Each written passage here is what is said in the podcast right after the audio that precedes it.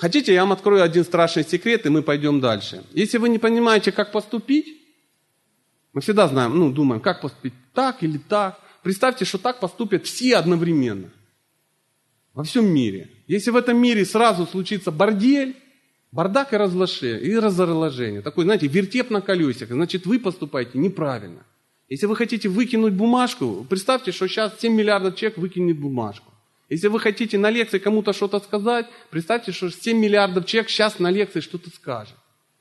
Представляете, как про... жить вообще абсолютно легко. Если вы хотите кому-то сделать что-то приятное, ну, например, замолчать. Представляете, какая тишина в мире. Какой экстаз.